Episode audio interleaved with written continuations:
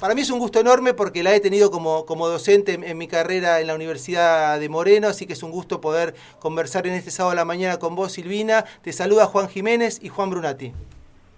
Hola, ¿qué tal, Juan? Bueno, para mí, para los dos, Juan, es un placer estar compartiendo este espacio, el reencuentro, y claro, en la radio no se ve, pero tengo una sonrisa marcada por, por poder estar un ratito ahí eh, en este espacio que también tiene que ver con la escuela, ¿no?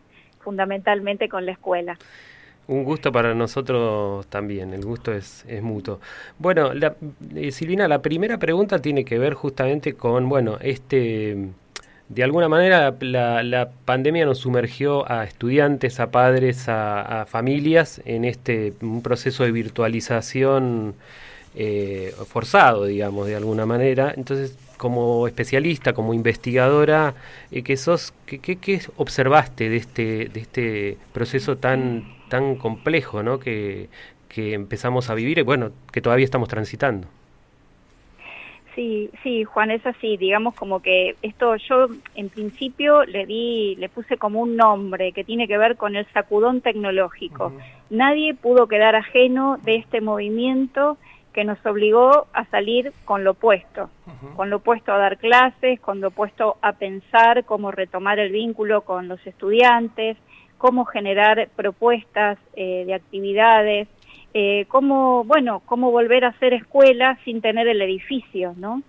Entonces, eh, vamos a hablar también de diferentes etapas, no es lo mismo la primera etapa, desde el mes de marzo hasta el mes de mayo en promedio, hasta poder, bueno, eh, pensar, detener y decir, bueno, ¿cómo continúo? Ahora que sé que esto va a continuar. Eh, aunque bueno, esto de, las etapas también de la pandemia tenía que ver con pequeñas prolongaciones que íbamos este, asistiendo.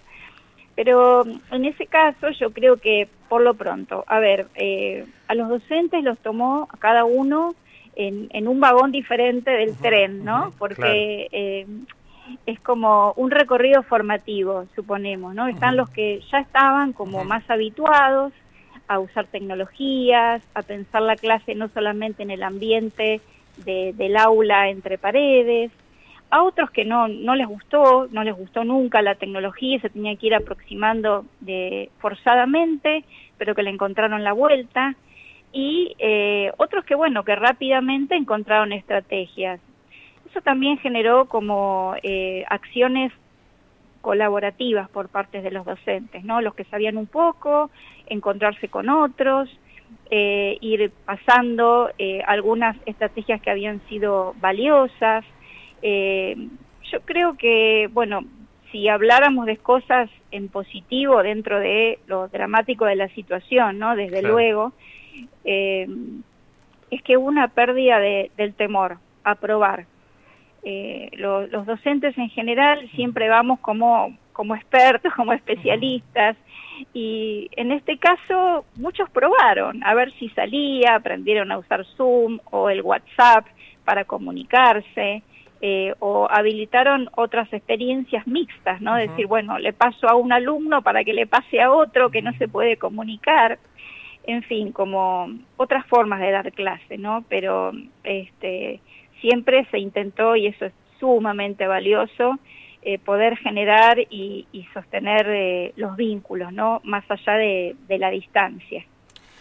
Silvina, eh, en este sentido, nosotros también, bueno, e, este inicio que vos bien describías y ese recorrido que, que, en donde estamos hoy dentro de la virtualidad, nosotros rápidamente, por lo menos eh, en las experiencias de esa escuela del conurbano, detectamos eh, bueno, esa desigualdad digital preexistente que estaba y que de alguna manera bueno, sí, se hizo latente en este contexto.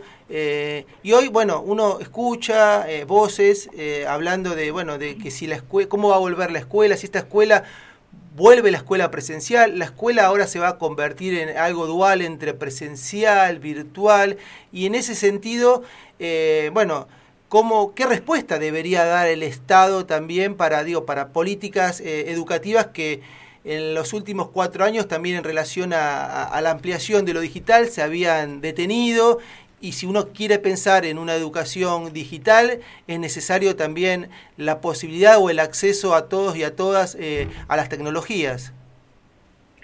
Eh, sí, por supuesto. Es decir, yo lo, lo que planteaba eran como respuestas eh, del colectivo docente frente a la necesidad de volver a reconstruir vínculos, de dar clase, cómo dar la clase. Pero eh, esto, y lo digo porque es valioso, porque creo que es algo muy positivo, es decir, hubo como una reacción pedagógica aguerrida, te diría, decir, yo quiero dar clase, mm, ¿cómo hago? Quiero conectarme con los chicos y chicas, los pude ver una vez o los pude ver dos veces nada más, quiero volver a encontrarme con ellos. Entonces, eh, eso, digamos, se sostuvo eh, en todo este año. Ahora, ¿cómo seguimos pensándolo? Evidentemente, eh, claro, nos encontramos con políticas educativas que fueron como discontinuas, vaciadas de sentido.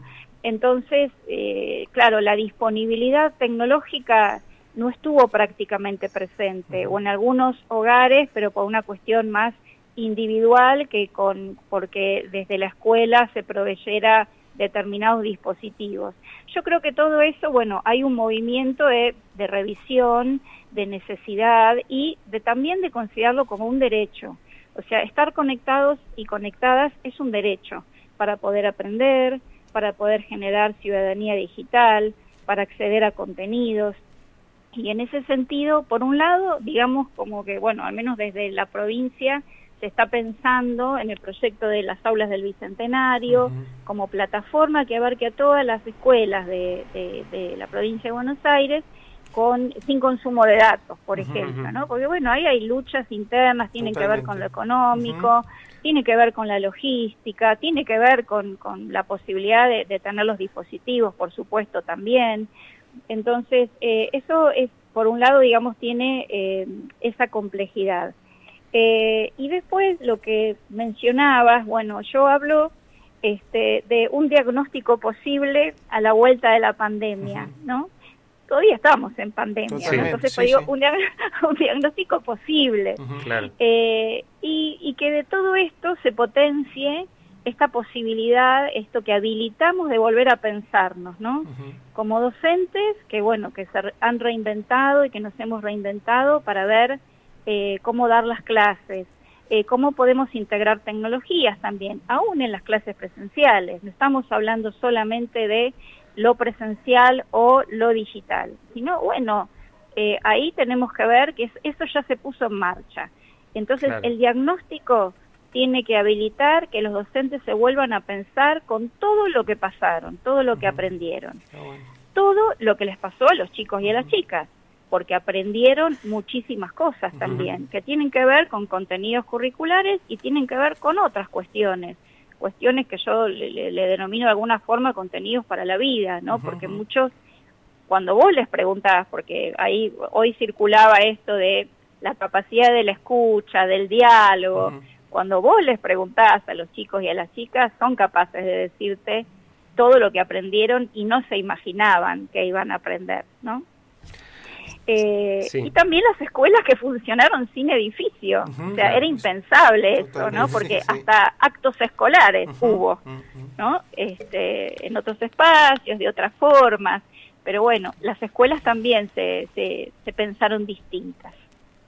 Silvina, eh, la verdad que muy, muy interesante lo que estás planteando y te, te sigo preguntando desde lo virtual, creo que eh, te tenemos como especialista y estamos como muy interesados también de saber qué pensás. Creo que hubo, vos bien lo decías, hubo una necesidad de inventar como docentes y, diría también de las familias, ¿no? De, pensar cómo iba a ser este vínculo, incluso a partir de plataformas que no estaban pensadas para nada para lo, educativo. Entonces, digo, ahí hubo un un deseo, una voluntad, una fuerte necesidad de, bueno, mantener contacto, del contacto, de sostenerlo y de inventar. ¿Cómo, cómo te imaginas ahora esas prácticas, digo, esa, esas, ese conjunto de prácticas que se desplegaron, cómo las ves de vuelta en, en, en el aula, digamos, en una eh, nueva normalidad, digamos? Eh, bueno, yo la verdad es que, claro, como como vos me decís bien, como especialista, hace tiempo que lo veo esto, ¿no? Y por un lado me alegro porque a todo el conjunto eh, de, los que venimos pensando en las tecnologías en educación, eh, no nos toma tan desprevenidos y tenemos con qué salir a poder aportar, acompañar eh, este nuevo proceso. mira, yo digo, pensaba en los títulos, hay un título de un capítulo que escribí en el año 2017 eh, y que se llama No es malo perder el rumbo, reconfiguraciones del rol docente en la sociedad digital. Entonces, eh, ahí, digamos, hay todo un trayecto que hay que retomar, ¿no? Desde de, dónde nos posicionamos, no hay que pensar tanto el aula este, o todo presencial o todo digital. Este, hace poco escuchaba a una antropóloga que se llama Paula Civile que decía, lo malo no es eh, lo digital o virtual, es que es lo único posible.